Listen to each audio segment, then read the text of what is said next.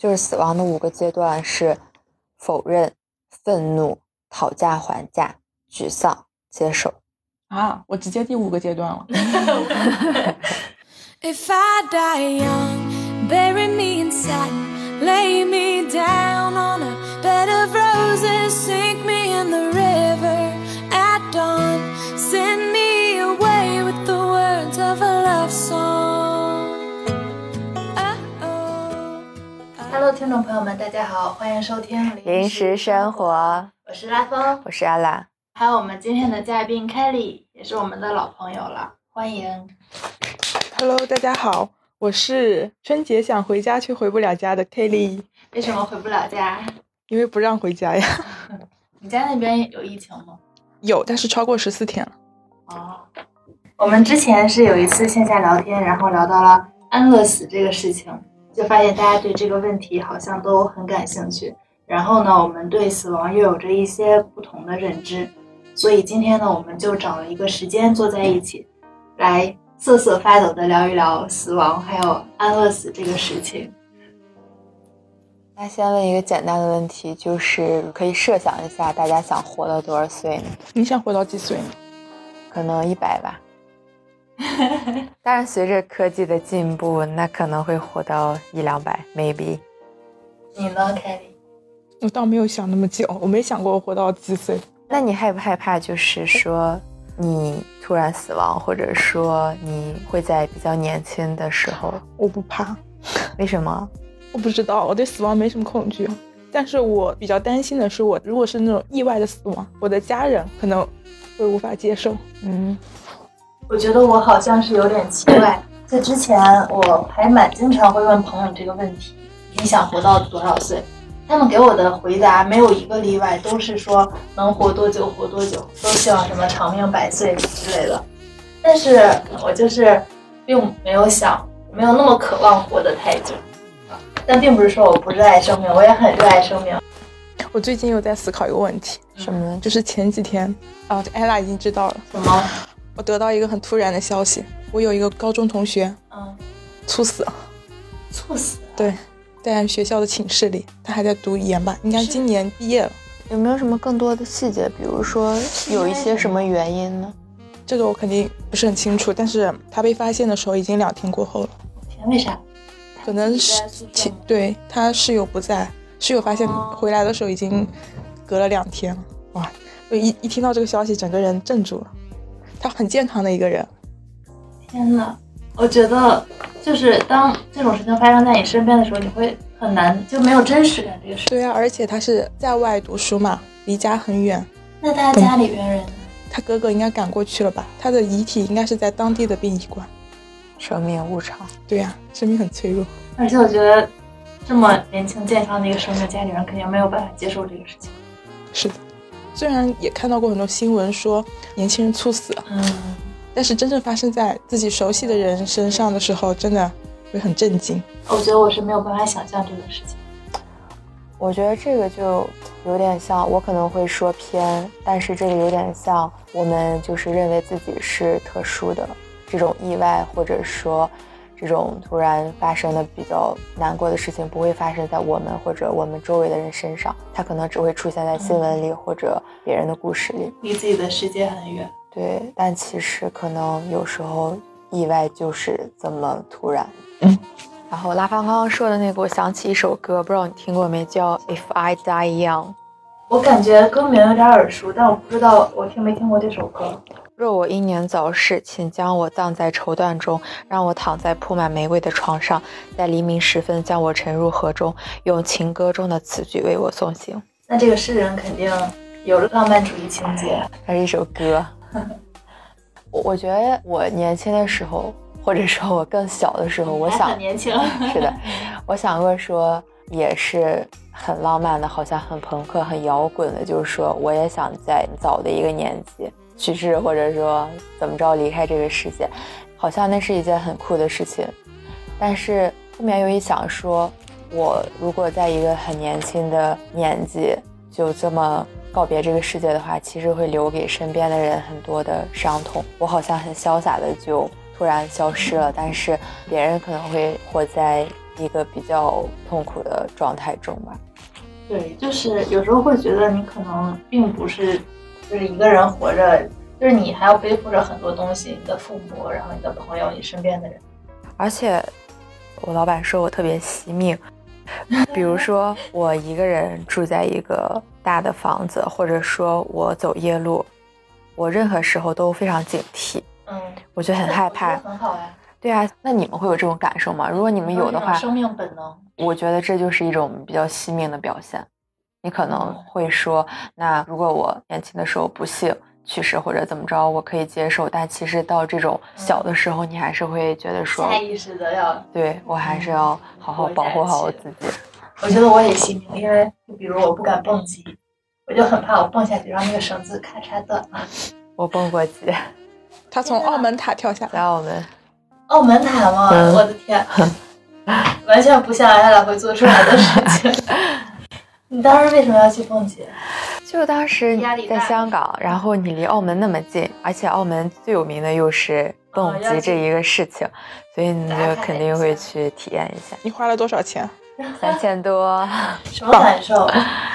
当时我在那儿的时候，我犹豫了一段时间，是另外一个朋友陪着我，他其实也知道说我肯定会去做这个事情，然后我也知道说我肯定会去做这个事情，但你就犹豫，你很害怕，没有办法迈出这一步，然后我们就在那儿耗了大概，我忘了多长时间了，反正是一直在那儿耗着。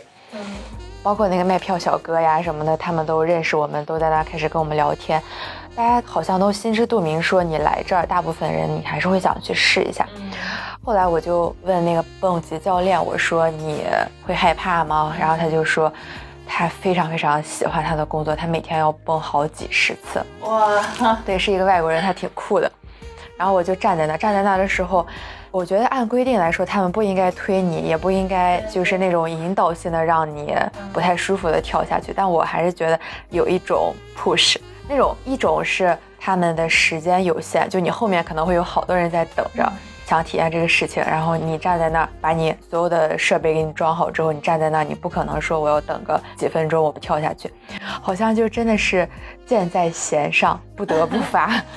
我就站在那儿，当时包括站在那儿之前，你都觉得说我要做这个事情，但是这个事情没什么大不了。但是你站在那儿，你往下望的时候，你就会发现，真的真的你没有办法迈出那一步。不管怎么着，他们说现在该到时间跳了，反正我感觉好像是被 轻轻的推了一把就跳下去的那一刻，真的超级超级害怕，就觉得要死了。所以你有体验到那种对你你你就觉得，因为那个高度实在是，反正是作为我来说，我是没有办法承受那个高度的。然后跳下去那一瞬间，你的整个身体是失失重重的、嗯失控的，你没有办法，你就觉得说没有任何东西在上面拽着你，没有东西在拉着你，然后你就这么好像要粉身碎骨一样，基本上好像你也感受不到空气在进入你。然后跳到大概一百多米的时候，你就会被悬在半空中，当时后蹬你一下，是不是？不会，就是它到一个高度，它会停在那儿，好像类似是让你在半空中体验一下你看到的就是周围的景象。我当时没有戴眼镜，所以其实 我感觉就是你你你站在，因为你眼睛会掉下去啊。隐形眼镜。当时没想那么多，所以在半空中的时候看那些景色，就像你在一个很高的楼上往下望一样。当被悬在半空中的时候，其实就没有害怕的感觉了。我就在那儿，因为那个设备勒得我特别紧，我就想着赶紧把我放下去了，我不想看了。但你又 没有办法跟任何人说话，我就在那儿静静的等那个时间结束。然后后来就大概我觉得可能一两分钟，哦，降到地面，降到地面之后，他们就为了销售，就会又劝你，你跳满三次之后，第四次开始就是免费的。他们说啊，反正就很快你就跳完了嘛，你要不然再跳一次。我就觉得说我不跳了。就我我前面有一个女生，她是特别积极，她当时很积极的想跳，然后跳完之后，他说他再也不会来了，为啥？太害怕了。所以你过程中你脑袋就是害怕吗？你有想到什么东西吗？没有，我觉得时间太短了，那一瞬间你根本来不及去想什么东西，而且下意识的你会觉得说这就是一个体验，这件事情完了之后，你又会回归你的正常生活，你不会觉得说啊，那我万一要是发生了什么意外，我会想到什么？你？不是说你这么惜命，你为什么会？因为它对我来说就是你尝试一个新的菜一样的一种体验，对，不会说这个事情有多危险。就当时那次完了之后，我们跟 Kelly 还一起去那个马来西亚有滑翔伞。其实我很我想玩这个。对，其实我体验过蹦极，我应该对这种高度没有什么那么在害怕、在那么恐惧的感觉。但是他们当地人那种设备也不是很精良，整个流程也不是很规范，你就会害怕说，可能他们这种不专业的表现会让你出现什么意外。对，当时可能我又害怕了。我不知道你做多少次之后你会不害怕这个事情，但每次你从一个高处要跳下去的时候，还是挺害怕的。所以你又做了滑翔伞。对，做做完那个之后，我还挺想去跳伞的，但一直没有机会。但是我现在说你让我去跳伞，我还是还是得犹豫一下，但可能还是会去做吧。天呐，就我这段时间老是在手机，不知道为什么会看到一个什么高中生蹦极的视频，小视频，就直接走下去，我就会觉得 我不行，我做不来这个事情。这种事情，我觉得不是一种你必须要体验的东西。就你觉得想做，那你就去做；没有体验，其实也不用说觉得遗憾或者什么。我有一个朋友，他还挺酷的，他环游世界呀什么，他去非洲很危险的地方呀，和那种动物，比如说那叫什么河马近距离接触。其实河马是一种特别特别危险的生物，然后他就做不了蹦极呀、跳伞这种事情。我也不行，因为对，我晕我觉得没有没有必要勉强。我不恐高，但是我晕，就是讨厌那种失重感。上次跟他去玩滑翔伞，你也去了，我我一点都不觉得爽，我也不觉得害怕，我就在上面好晕呐、凯莉最后特别特别特别搞笑，因为我觉得他的那个应该是教练吧，没有把他带到正确的地方，然后他俩就摔到山沟里去了。对对对，我没有正确的着陆，直接带到沟里去了。解锁了一个难度比较高的。然后留下了非常多好笑的照片。好笑的照片可还行。就是我们全程是有视频录着的嘛，嗯，哎你们是什么带了一个 GoPro？对对，有 GoPro。最后看我的那个表情，很丧，嗯，生无可恋的样子。是的，但很多人就会把这种极限运动去当成一种对生活的释放，或者也有人说就是想要去体验一下死亡的感觉，然后你又不会真的死。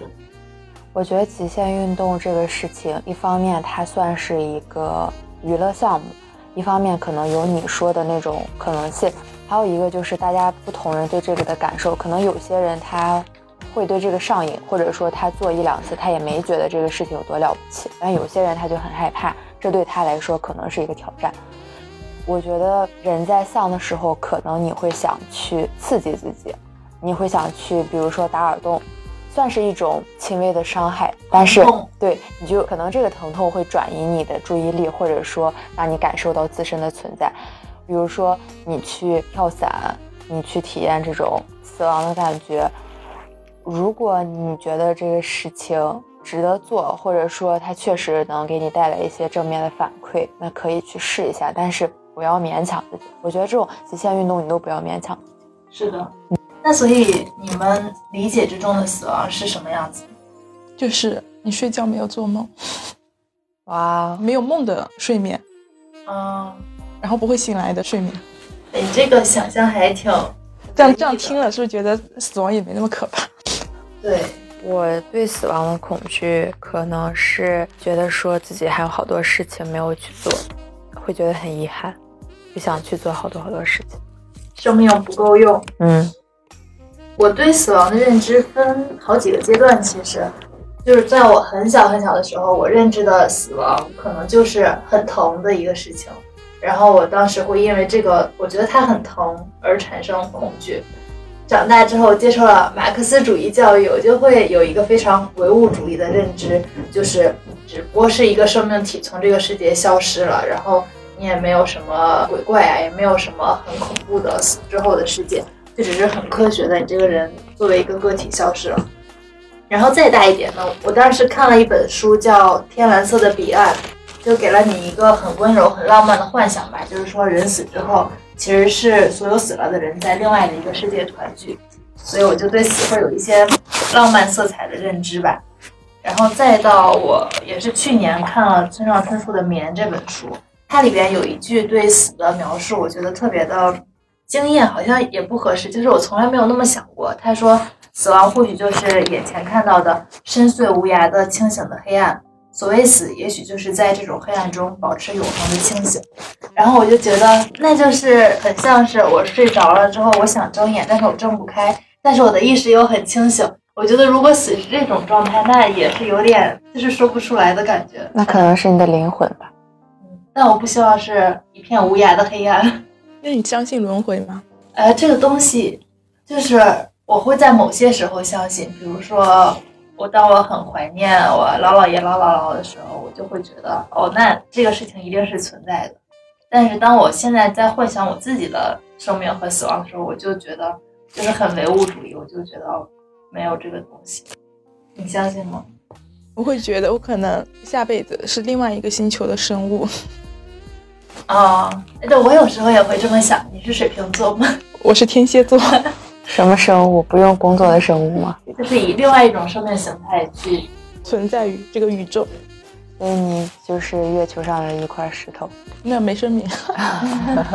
就之前不是有那个电影叫《寻梦环游记》，他说死亡是分了很多阶段，最后一个就是完全从这个宇宙消失的阶段，是当你被人遗忘的时候。对，我有时候第二天特别不想起床，不想上班，嗯，然后前一天晚上会陷入绝望。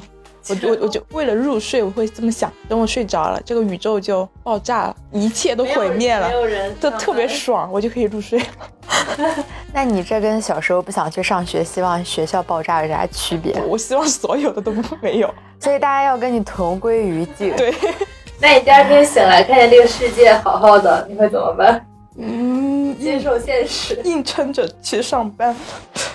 你们前面都说了对死亡的态度嘛？其实我不害怕死亡，但是我害怕没有准备的突然的死亡。意外到来那种死亡，对我想要交代好了，有准备的死亡。什么时候算交代好了？如果说我是得了一个不治之症，嗯我是可以接受的，嗯对，因为我已经做好心理准备，我不可能马上就去死。嗯。那你会在什么情况下觉得 OK？我我可以死？因为你就算得一个不治之症，你的生命也还是有一段时间他什么时候该结束就结束。自然死亡。对我曾经有做过梦，梦里面就是我被确诊患了什么不治之症，我很淡定哦，我在梦里其实以为那是真实的，但是我很淡定，然后我就跟我妈说我不想治，我说妈妈你陪我回家吧，我们两人就是最后的日子一起过这种。嗯嗯对我梦里面很清晰的记得当时的心态很平稳。嗯，我觉得如果是我做到这样的梦的话，我肯定会特别难过。我会觉得蛮新奇的，就你好像体验了平行世界另一个你发生的事情。其实要是我，我感觉如果我得了一个不治之症，或者是很痛苦的病症，然后如果我要接受，比如说化疗呀或者怎么样，让我很痛苦的事情，那我可能并不太想接受它。所以你会选择安乐死？我原来真的想过这个事情，我觉得我对于安乐死真的没有很排斥，就是这个东西虽然它在中国现在好像还没有相关的法律，也不是很合法，但是我觉得也许对一些在很痛苦的疾病中的人，可能是一种解脱的方式。你们觉得？嗯，的确，嗯，所以其实什么是安乐死，我也没有什么太深的那个概念。嗯，我最近也写了一篇关于安乐死的文章，也采访了一些专家，嗯，我可以聊一聊。官方定义的安乐死到底是啥？你可以理解为是一种仁慈的杀戮，是要服用药剂还是？一般是指医生以无痛的方式来结束一个人的生命，比如就是注射，嗯嗯，服药嗯，都有。会无痛吗？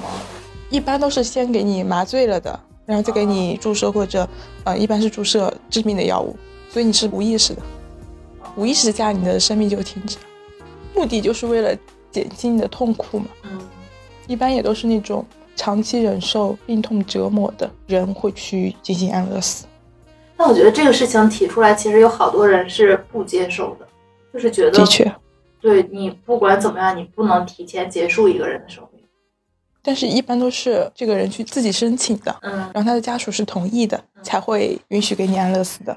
那如果说我申请了，但是我的家人不想不同意，那就是你和你家人了，你得和他沟通。对，你要沟通。然后那我都已经病成那样了，我还要跟他沟通，我好累啊！我还是以你的意志为主吧。就是国外也有一套程序的，医生来评估你的病痛到底值不值得执行安乐死。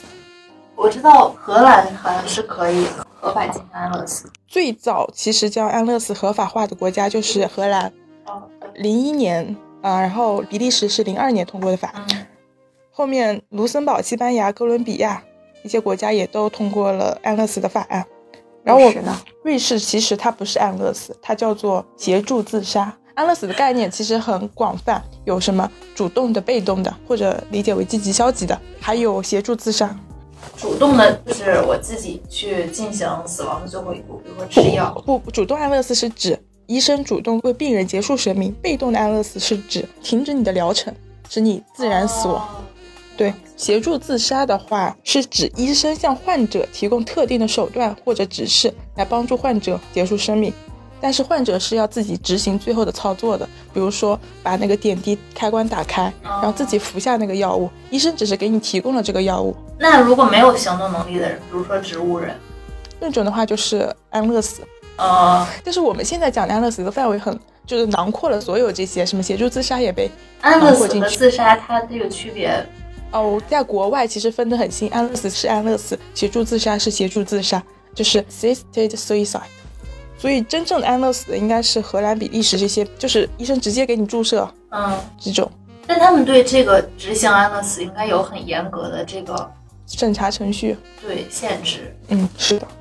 比如啥？比如你一定要是长期的、可持续的、无法忍受的痛苦。嗯，那这个我觉得这个是挺主观的一个事情，谁知道这个人能忍还是不能忍？嗯，他们会评估一般那种精神系统的疾病啊，嗯，像什么渐冻症啊哦，这种，他一般都能通过的，或者癌症啊这样。哎，但是我采访的一些专家嘛，我们国内的一些专家其实更多的是反对的，而且很强烈的反对。对，我觉得这个还是挺，就是国内外对这个事情的看法还是蛮不一样的。因为他们会觉得安乐死的社会成本非常低，就是直接简单的结束一个人的生命嘛。嗯，那其实它风险可能在于诱导社会越来越物化人格，越来越简单的去解读生命。那我就去选择死亡来结束疼痛，而不是战胜或者说接受挑战这样子。我觉得这个是不是也跟咱们传统中国的一些价值观念，包括生命观有蛮大的关系？对，在中国传统文化下面，死亡意味着善终，就不是一个人只，是一个社会和一个家庭的事情。对，就是你的生命不仅仅属于你自己，就什么身体发肤受之父母，然后你要好好的爱惜它，不能轻生，要尊重生命这样子。之前一个台湾著名的主持人傅达人嘛，嗯。他不是瑞士进行安乐死，嗯。这个当时新闻爆出来还是挺挺火的，但是后面你们知道吗？他的儿子嗯也是不堪他那个情绪和精神的折磨，因为是他儿子陪着他的父亲去瑞士安乐死的。大家会觉得呃一片祥和啊，就是家庭们陪着那个福达人一起去安乐死，但其实后面啊，他的儿子长期的精神上的和心理上的折磨，因为父亲去世了还这么的，哦，所以说嘛，中国人对死亡这还是有是一个家庭的事情。然后那个专家他就有观点是说，就是尤其是对于肿瘤晚期的病人，最可怕的不是疾病的疼痛，而是对死亡的恐惧。就是在现有的医疗条件下面，疼痛完全是可以用药物解决的。不可以吧？可以的那我牙疼还疼的要死。那只是你没有去采取药物的方式去解决这个疼痛。嗯，那你像有的人，比如说他因为什么肿瘤啊或者怎么样切除了一部分身体机能，然后比如说没有办法生成胰岛素啊怎么样，然后每天都要吃这样的药片去代偿，那我也会觉得这样的生活很，就是我好像一个 robot 一样。嗯，我觉得那个专家可能也没考虑到这点嘛，就是有些人死亡并不是因为疼痛，他会觉得我已经丧失了做人基本的行动力。对，嗯，他还提出，就是往往解决不了的不是疼痛，而是经济上的困难、没有人关爱的绝望、生活没有目标和意义的茫然这三个因素。你们想一下，经济上的困难，比如说没有苹果创始人乔布斯，他不是一直与胰腺癌抗争嘛？他也没有选择安乐死啊，他有钱呀。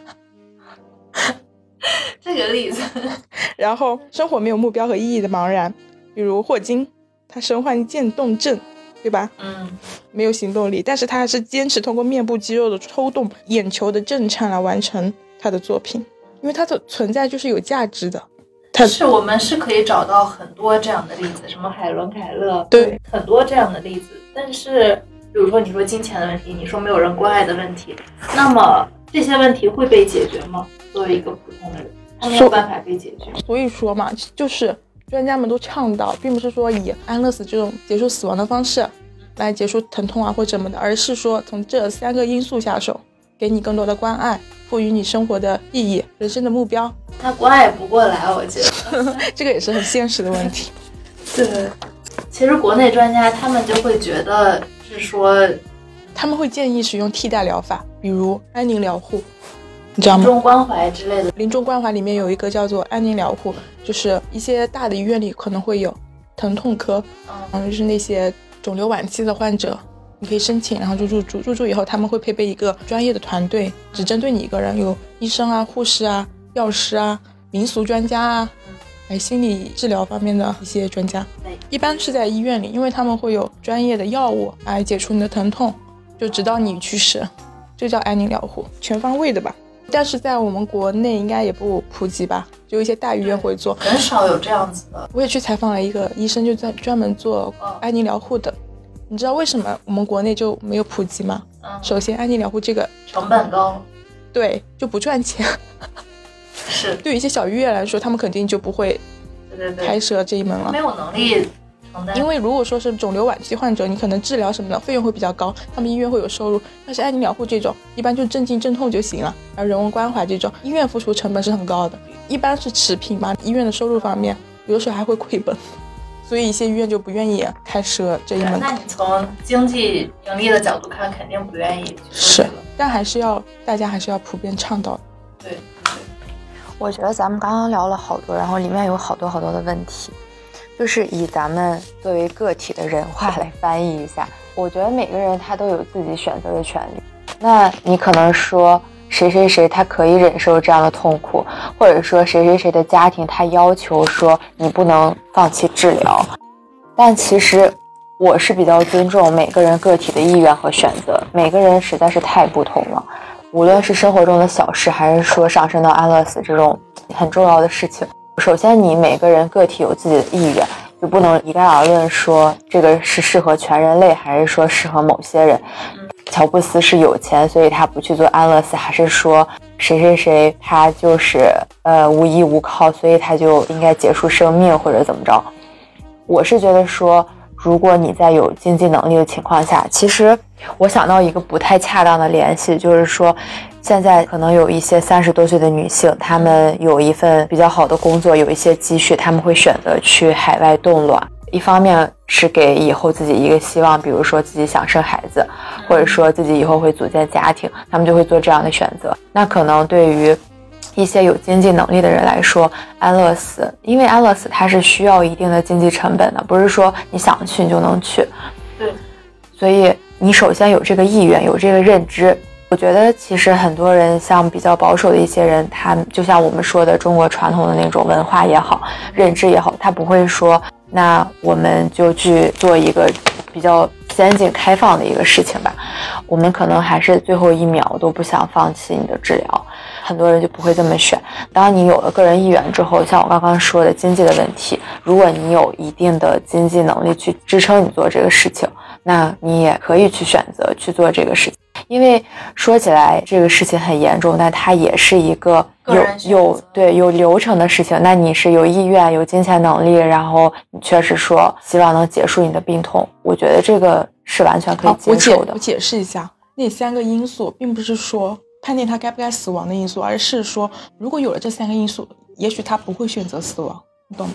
就是人为什么会选择死亡，可能是因为缺少这三个因素。你刚刚说的，其实所有的疼痛都是可以被通过现在的医疗科技手段来治疗或者说压制的，但我觉得，我觉得精神上的痛可能对，一方面可能是精神上的，一方面是你确实失去了作为一个人，你觉得作为一个人的尊严，对，而且包括我看电影也好，或者说我看那些新闻报道也好，他们有些人确实生活不能自理，而且承担着非常非常大的痛苦，就是身体上的疼痛也好，精神上的痛也好。所以可能精神上又要通过爱以及赋予你生命的意义、生活的目标这种来实现。首先，这种事情一方面是你个人的、家庭的，然后社会的。那你个人可能说你受了教育，或者说你有一些你想做的事情在你生命中，然后你的家庭支持你，嗯社会也有一些保障。就像我们刚刚说的那个，嗯，叫什么临终关怀。嗯，那我们的社会都不愿意去投入精力、金钱、人力来去做这件事情，所以这个系统可能它永远建设不起来。那我们所谓的人文关怀，其实是完全不到位的。的确，现在的社会环境是没法实现的，但是可以朝这个方向努力。嗯，之前看新闻就经常会看到一些相关安乐死这样子引起社会争议的案件吧。美国那个案例，他是说有一个女生她服药过量了，然后就昏迷，之后就变成了植物人。她变成植物人之后是在带呼吸机维持生命特征的这样的状态之下，她的父母就是想让孩子摘掉呼吸机，通过自然死亡的方式去度过最后的生命。但是医院就没有办法做这个事情，他们就告到了法院吧。最后法院给的判决是不应该强迫任何人被人为的维持生命。所以其实最后就是他爸妈把孩子接到了家里边，然后通过家庭的这个疗护，让他自然呼吸，最后自然死亡了。就是个人生命意愿这个，我觉得还是很难去判定，就是他到底有没有死亡的意愿，或者说谁来做这个安乐死的决定，是父母还是医生，还是到最后一刻然后本人做决定？对，前面说到安乐死的概念有一个被动安乐死嘛，其实这个在我们生活中很常见。被动是啥来着？被动安乐死就是医生停止了疗程，啊让你自然死亡。这叫安乐死吗？假设医生停止了疗程，然后你还是饱受那种身体的疼痛，不会饱受吧？一般都是阵痛状态下的。那这个过程应该很短。比如说一个癌症病人，或者说他确实没救了，嗯嗯，对，就是像那种，比如你可能没有办法吃东西，或者出血你要往你的血液里边什么插个管子这种，嗯，就不会再进行这样子的操作，就让我的妈自然。这期好沉重啊！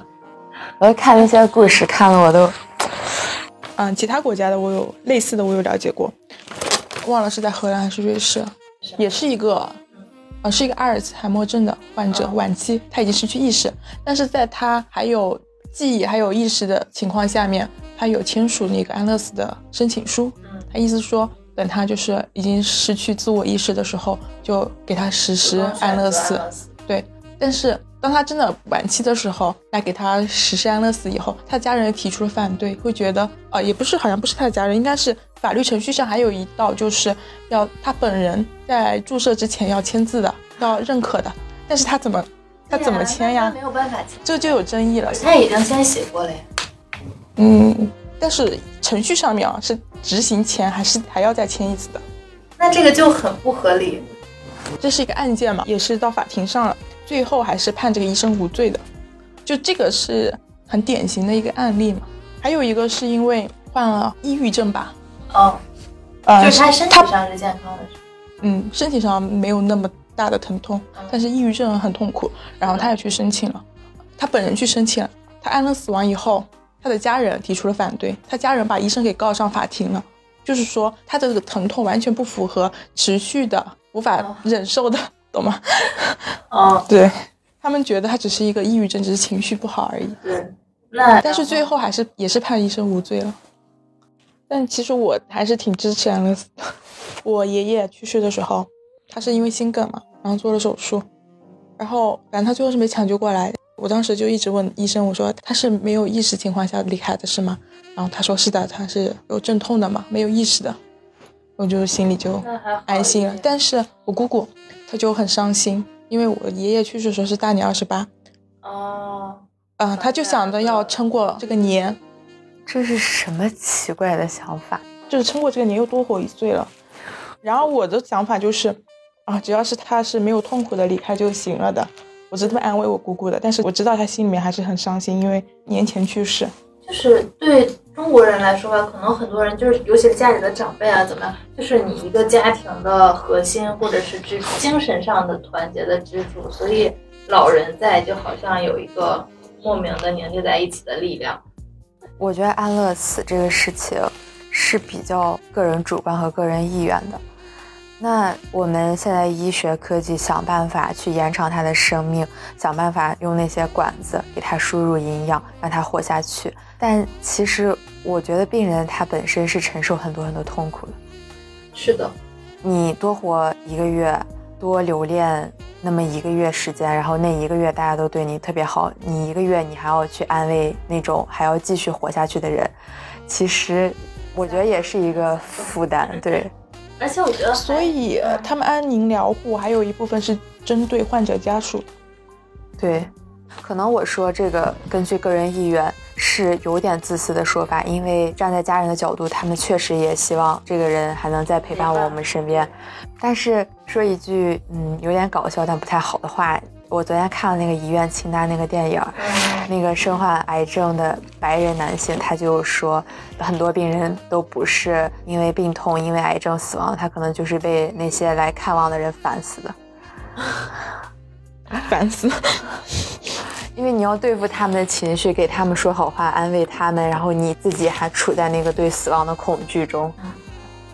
而且还有一种情况就是，如果是被机器维持生命体征，在医院那样躺过一个月、两个月，就是这样延长生命，那我觉得这样活着很没有意义，很没有尊严。不想用机器维持我在医院那张床那么不舒服的躺那么久。安宁疗护没有机器来维持你的生命，就是给你营造一个很温馨的环境，然后把你的疼痛给治了，吃药啊或注射什么的。对，然后还有各种精神上的关怀呀、等等，就让你就是就是让你安稳的离开。那会不会有些人他觉得这是最后的假象？那我可能又好了，没有，但是我采访的那个医生他说了，有很多病人刚开始找到他的时候都是请求安乐死，在我们中国不合法嘛，那肯定不会。然后实行了安宁疗护以后，然后再问他还想死吗？就很多人的回答是，那谁还不想多看着这世界两眼呢？嗯，所以是真的没有面临到死亡的那个门槛的时候，你不会感受到他的恐惧和你对生命的渴望。我觉得也不能这么极端说，那你有一个濒死的体验，或者说你不幸遭遇了什么意外，比如说车祸，你躺在床上，可能你要类似要踏过鬼门关之类的，你才说，那我要珍惜我的生活，我想起了我爱的谁谁谁。我觉得不能这样去假设，你平时生活中就有很多令你值得快乐、值得珍惜的事情，不是说你到某一个很极端的时刻，你才想起来说我要去做哪些事，我要去对对哎，就包括我最近看的书，他也会说很多是关于写作的，但他也会说，那你忙着去挣钱，你可能挣到钱了，但是你心里会有那种你想要做某一个事情的声音，它一直会不让你安宁。比如说，我想去当小说家，但是我在这儿做一个会计挣钱。你可能挣到的钱够你生活，够你买房买车，但是其实你精神上是非常贫瘠的，你不会觉得快乐。所以不需要那种濒死的体验，你平时也能感受到说，那我现在做这件事情是不是我想做的，或者说我还有一些呃其他我想做去做的事情，我想去爱的人呀什么的。你刚刚说看的那个电影《医院清单》，他们是咋？他们是把还想完成的一些事情写下来。他们是两个人都意外得知自己得了癌症，嗯然后只能活大概六个月到一年的时间。白人男性他比较有钱，然后那个黑人男性他知识非常的渊博，但是由于这种家庭的压力，他就不能去当历史学教授，他就不能完成他的学业，他一直做一个技工，就勤勤恳恳的养家。他的子女都茁壮成长吧，算是事业有成，但是他就是花费了他四十多年的时间去为家庭付出，到最后的时候，那个白人男性他就说。那个白人男性其实他自己婚姻生活、个人生活都不是很幸福。他有一个女儿，但是他们几乎在吵架之后就再也没有见过面。然后他就跟他说，反正也只剩下六个月到一年时间了，四十五年都这么一晃而过，那你到最后你还不想做点自己想做的事情吗？其实那个黑人男性他在不知道自己要快死的时候，他列了一个 the bucket list，就上面有一些自己想做的事情。他知道自己快要死的时候，他就把那个纸揉在一起当废纸扔掉了。那个白人男性他就捡起来看到了这件事情，他说：“那我们这六个月或者这一年时间，说长也长，说短也短。对对对，我恰好又是那个只有钱什么都没有的人，那我们就一起去做这些事情。其实那个清单上，简单来概括来说，它根本很多事情不是关于钱的，是关于你的体验，就可能是你从来没有经历过的事情，或者说是一些很温暖、很美好的事情。他们确实坐他的那个私人飞机去了不同的地方的旅行，但是我们可以把它笼统概括成一种旅行。你可以不用去吃那个几万美元的鱼子酱，但是你可以去喜马拉雅，你可以去西藏，你可以去看金字塔，你可以去印度，你可以去不同的地方。但是这个重点，我觉得是在于你去行走，你去看这个事情，去和当地的人产生一些交流和沟通。丰富你生活的厚度。然后还有一些事情是，比如说他们想大笑一次，笑到哭出来那种，就是你笑得很开心很开心。还有是亲吻这个世界上最美丽的女孩，所以他们就去做了这件事情。其实中间也有一些波折，那个黑人男性他就试图修复这个白人男性和他女儿的关系，他就擅自把他带到了他女儿家门外，然后那个白人男性就非常的暴怒，他说：“你以为你凭什么就能替我做决定？然后我们才认识多久呀？好像你把我放在这儿，然后我见我的女儿。”我说我快要死了，我们的关系就会修复一样。他们俩就分开了。分开之后，那个黑人男性他的病情迅速恶化。在他即将做手术的那前一刻，他还在完成那个 the bucket list 上面的事情。他跟那个白人男性说：“你经常喝的那种咖啡，类似那种猫屎咖啡，它有多恶心啊什么的。”然后他们就一起在那儿大笑，就笑得很开心。然后他划掉了那个 bucket list 上面那件事情，然后他就说：“你应该继续去完成这些事情。”然后那个白人男性就替他，也不算替他，算是他们共同的心愿，就完成了上面的事情。后来他们就一起葬在了喜马拉雅的山上，因为他们 bucket list 上有一件事情是说，我们要去看这个世界上最壮观的景色，就是喜马拉雅山。站在世界之巅去看整个世界是一个什么样的感受？所以这个是电影是吧？对对。那我觉得还就是有一点浪漫，不知道为什么。就是我觉得电影，我们不能理解说他遇到了一个非常有钱的人，他就能去坐私人飞机游行世界。对，点是后面的那些事情，他去体验那些事情。其实最后那个亲吻世界上最美丽的女孩是那个白人男性亲吻了他的孙女，他第一次见到他的孙女，然后他的孙女亲吻了他。哇，嗯，我觉得这种假的东西没什么感觉，都真实的。fake。如果这是真实的呃世界发生的，那我会有感触。我觉得你刚刚说这个电影，我最大的一个感触就是，为什么你要等到确诊疾病，或者是要等到生命的最后阶段，你才想到原来我人生中有这么这么多想要去做的事情？那我们现在为什么不能就去做所谓的这个遗愿清单呢？我觉得这是一个角度，然后还有一个角度是我们所说的临终关怀，就是那我们虽然只剩六个月到一年的时间，其实我们还是可以做很多事情的。是的，你可以写一本书啊。我觉得如果对于有些人来说这是负担，不要这么做，就让自己开心一点就好了。如果有的人就是想写一本书呢，那就写一本书、啊。十天生，那就写一本书。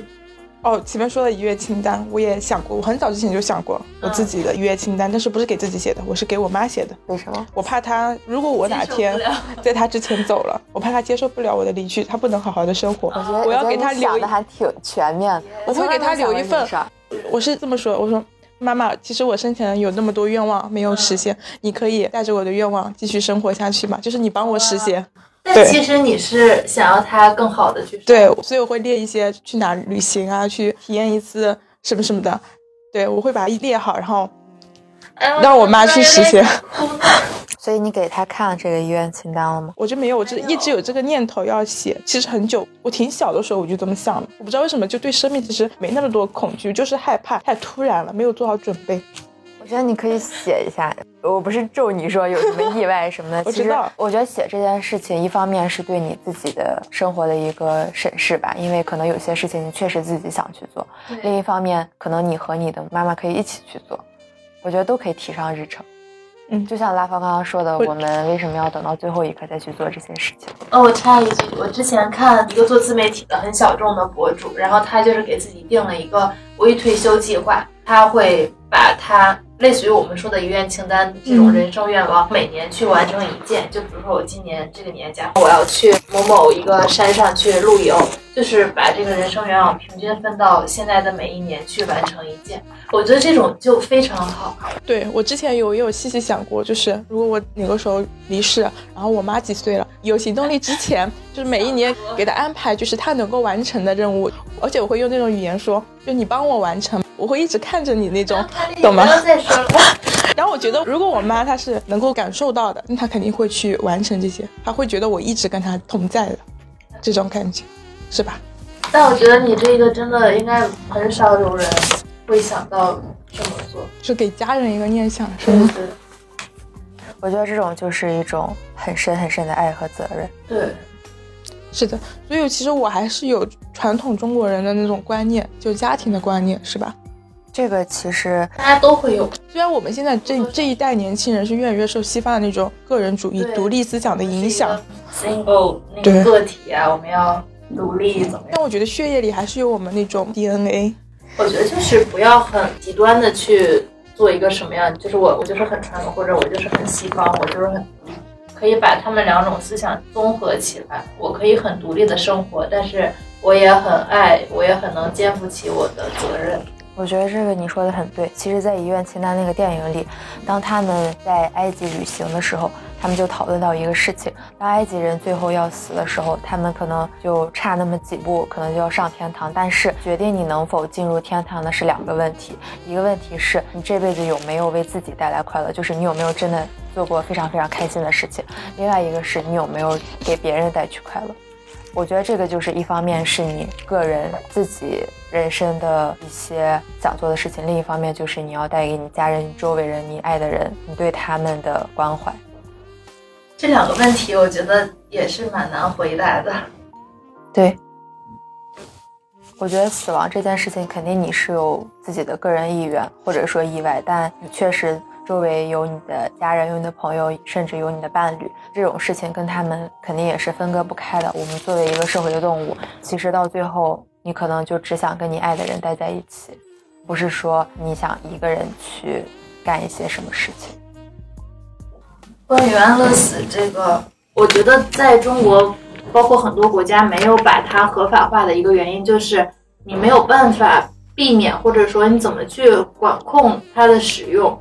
当一个人，比如说他病重，但他的生命意愿非常强的时候，你怎么能辨别他是想安乐死还是他杀？就是借这个机会。是的，就是如果你安乐死合法化了，会把一些弱势人群，譬如老人、残疾人啊，有精神病患者这些置于一些比较弱势的地位，因为不是很有良心的那些家人什么的，会借机会对合理自己的杀人动机。是的，他会觉得这是一种负担。比如说这个老人已经没有行动力啊什么什么的，那他就应该安乐死吗？那可能老人他自己也会这么觉得，我是家庭的负担。那我如果安乐死合法化的话，那我还是不如安乐死了吧，是吧？这不是一种主流的社会价值选择。我觉得生活中就是有很多很多这种，无奈的如果经济状况不好，真的会觉得给家庭造成了很重大的负担。对，嗯，还有一个风险在于，如果是合法化了，那给尤其是一些年轻人，会一个错误的价值导向，就觉得死亡是一件很简单的事情。年轻人本来自杀率就很高，你现在还有安乐死，安乐死还合法化，他肯定要有限制。就会觉得他把死亡放在台面上。对你们觉得在活着的时候立一个遗嘱之类的东西是必要的吗？是啊，你可以每年在一个时间再更新一下，因为每一年想法不一样嘛。但有的人就会觉得不吉利呀、哦，之类的，这种想法好像还蛮多的。就有很多人不喜欢数字四，然后不喜欢黑色。这个其实是一个世界性的现象，就比如说意大利人他不喜欢十七，可能美国人或者说什么他们不喜欢十三这种。对，我觉得就是人类文明发展的过程中，比如说我们从希腊神话到现在的文明，其实有很多我觉得那种鬼怪、什么蛇神那种信仰也好，我们现在说封建迷信也好，其实它都有存在的道理，它就是我们文明发展的一些产物而已。哦，对你刚刚说的那个遗愿清单，其实现在大部分人他列的算是那种人生清单，就是你比如说你人生想去做的一百件事情，他听起来可能就没有那么不吉利或者说什么，其实就是换了个名字，对就是你人生想那我做的一那个可能件事情。真的是遗愿清单，那你那个我觉得也很浪漫，而且很温暖。为家人考虑的多一些。如果如果你们的生命只剩下一百天，又是这个非常古老的问题，那我会马上把那个愉悦清单写起来。我之前一直有这想法，没有动手，就是觉得一是很懒，第二觉得可以再推一段时间嘛。所以你其实第一个念头想到的是别人会怎么怎么样，走了就走了嘛，我还能怎样？那你不会想我会想着我在梦里面啊，我当时想的就是，对我我那个梦，我梦里就想着好，就是想着跟我妈就在一起，平淡的结束生命，嗯。或者旅游啊怎么的。如果还有行动力的话，如果我的生命只剩下一百天，我想跟我爱的人在一起，然后做一些轻松的事情，比如说非常普通的，我们去吃新的饭，我们去看电影，我们去旅行，非常简单的一些事情，只想和他们安安静静的在一起，然后可能自己会做一些记录，写一些文章，写一些感想之类的东西。那你们两个其实差不多哎，我感觉都是想要很平淡的。平淡，然后很温暖、很正常的度过最后的时间。嗯你呢？哎呀，我我其实想不太好，我感觉不到最后，我可能也不知道我会怎么样，我也不知道，反正不会上班。废话，谁还去上班？如果我是一个很大的科学家，我手上有一个很重要的任务，就是说可能一百天以内你可以完成什么的这个科研，加班加那我可能会去干。嗯，那还挺挺好。改变世界。那你们有想过，比如说死了之后墓志铭之类的东西吗？没有，我都不想要留下一个墓，我会想着把骨灰撒到海里啊。啊这种我从小到大这个问题好像还真的想了挺多，虽然我已经忘了我小时候给自己想的墓志铭是什么了。嗯，我之前在英国那边读书的时候，就是他们那边有一个我觉得还蛮浪漫的传统，就是当一个人死了之后，他的家人会为他捐赠一把长椅，在公园或者在马路边，就经常会看到这样的长椅，然后长椅上会有一个金属的名牌，上面写着那个人的名字或者一句话吧。反正有一次，我就在一个海边城市周末去散心的时候，就看到了一个粉色的很特别的长椅，我就想要去坐一坐。在那个上面就看到名牌写着“给世界上最好的奶奶、最好的妈妈，还有最好的老婆”，我就觉得哇，好浪漫。对，就诺丁山就那个电影里，然后他们两个算是正处于谈恋爱时期，然后他们也在一个公园发现了一个长椅，那个应该是一对夫妻吧，他们在一起很长长的时间，然后那个长椅上就有写他们的名字。我不知道中国可不可以个人捐赠长椅，我觉得这个真的还蛮浪漫的。你可以捐赠一个别的东西，比如说你种一百棵树，哦，那那个啥蚂蚁森林，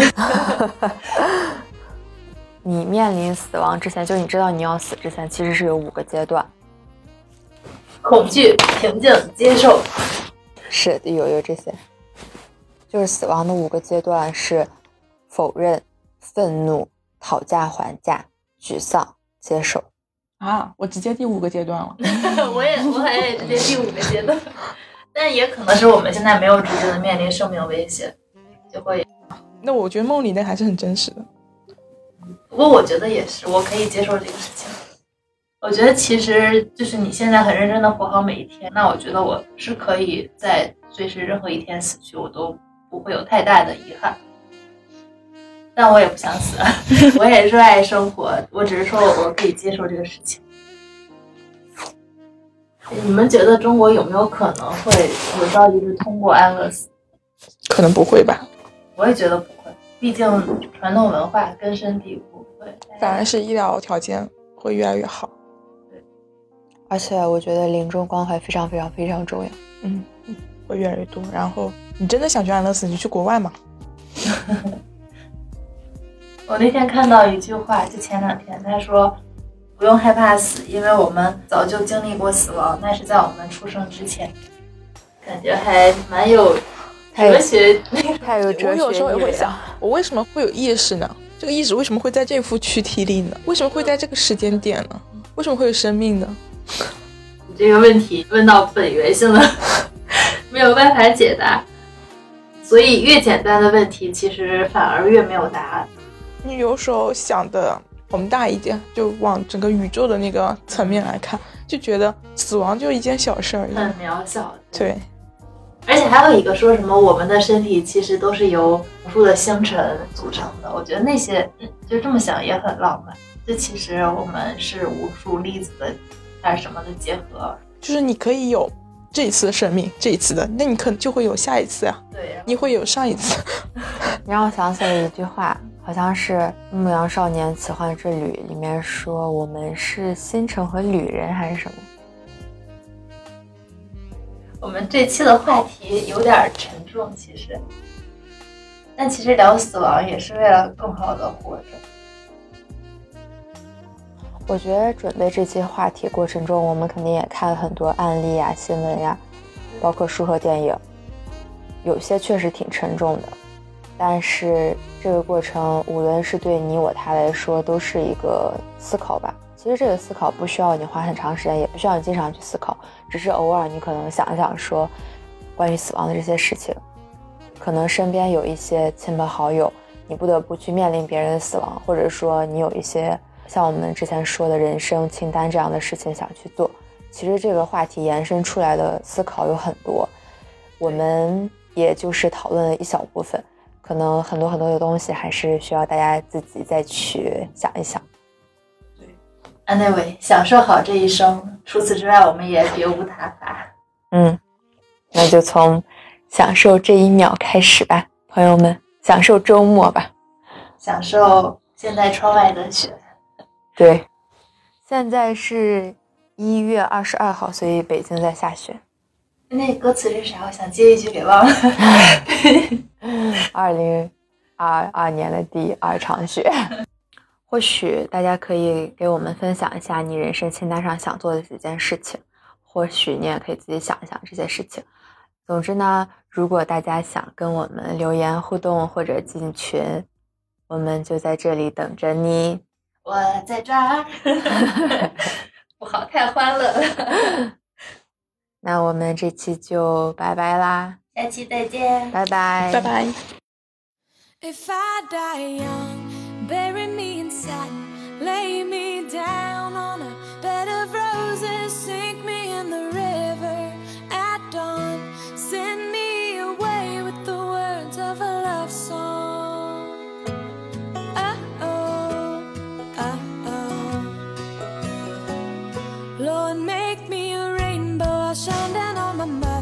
She'll know I'm safe with you when she stands under my colors. Oh, and life ain't always what you think it ought to be. No, ain't even gray, but she buries her baby.